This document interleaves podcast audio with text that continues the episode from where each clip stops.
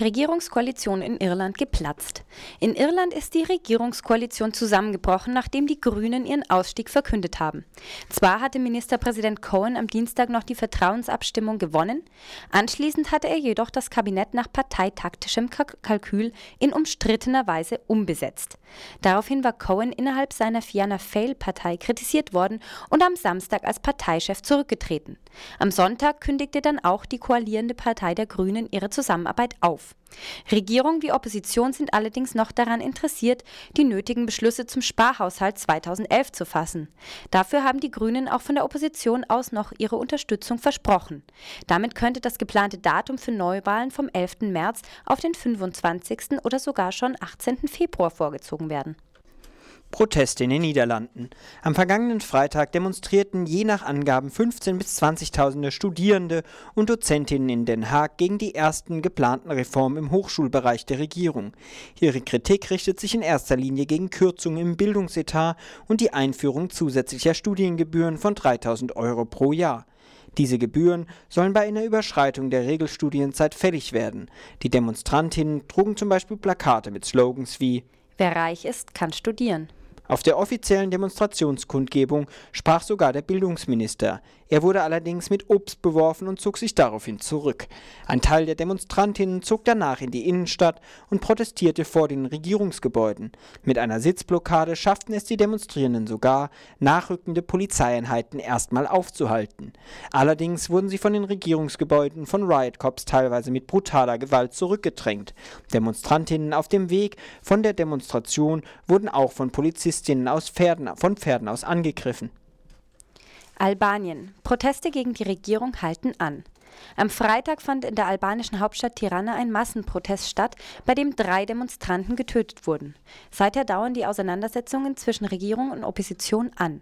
Hintergrund sind, neben sozialen Problemen wie Armut und Arbeitslosigkeit, massive Vorwürfe der Korruption und Wahlfälschung gegen die Regierung unter Sali Berisha. Die sozialistische Opposition hat die Wahlen von 2009 nie anerkannt und bis Sommer 2010 das Parlament boykottiert. Im vergangenen Dezember beschloss die Wahlkommission auf Druck der Regierung dann, die Wahlunterlagen zu verbrennen, was eine Nachzählung unmöglich machen würde. Daraufhin kam es zu Protesten.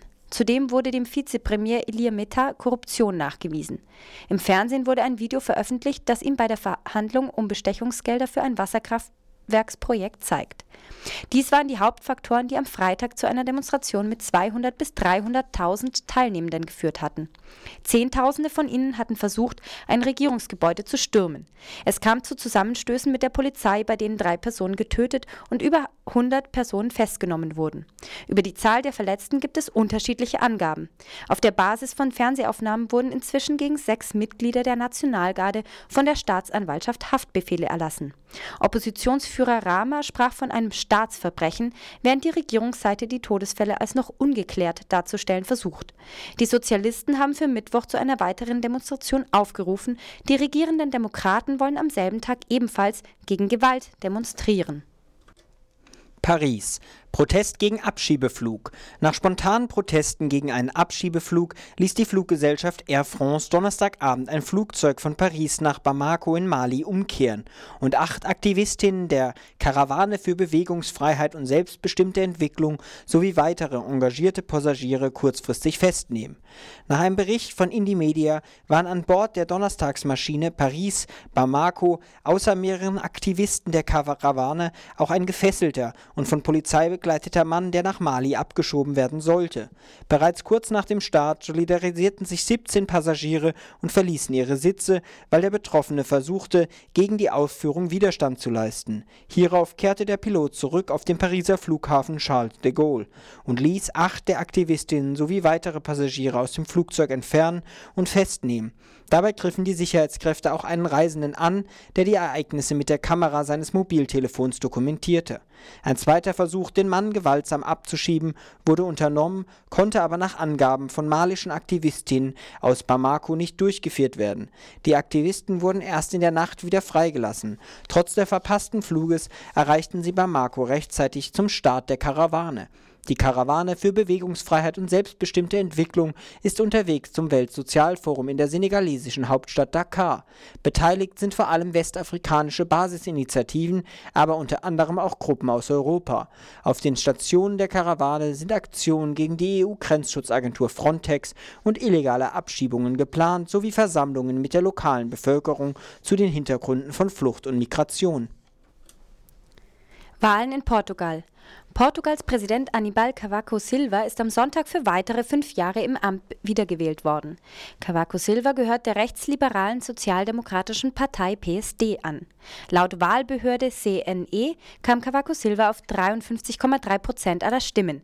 Damit hat die Regierung Sokrates wieder eine Niederlage erfahren. Bei der Parlamentswahl im Herbst 2009 verloren die Sozialistinnen von Sokrates schon die absolute Mehrheit. Sokrates steht seither an der Spitze einer Minderheitsregierung. Bei den Präsidentschaftswahlen kam der Sozialist Manuel Alegre auf lediglich rund 19 Prozent aller abgegebenen Stimmen und belegte damit weit abgeschlagen Platz 2. Thema des Wahlkampfes war vor allem die akute Wirtschafts- und Finanzkrise in Portugal. Portugal zählt zu den ärmsten Ländern Westeuropas. Die Wahlbeteiligung war äußerst niedrig. Nach ersten Ergebnissen gingen am gestrigen Sonntag 53,5 Prozent aller Wählerinnen und Wähler nicht zur Wahl. Laut der portugiesischen Wahlbehörde CNE ist das ein neuer Rekord.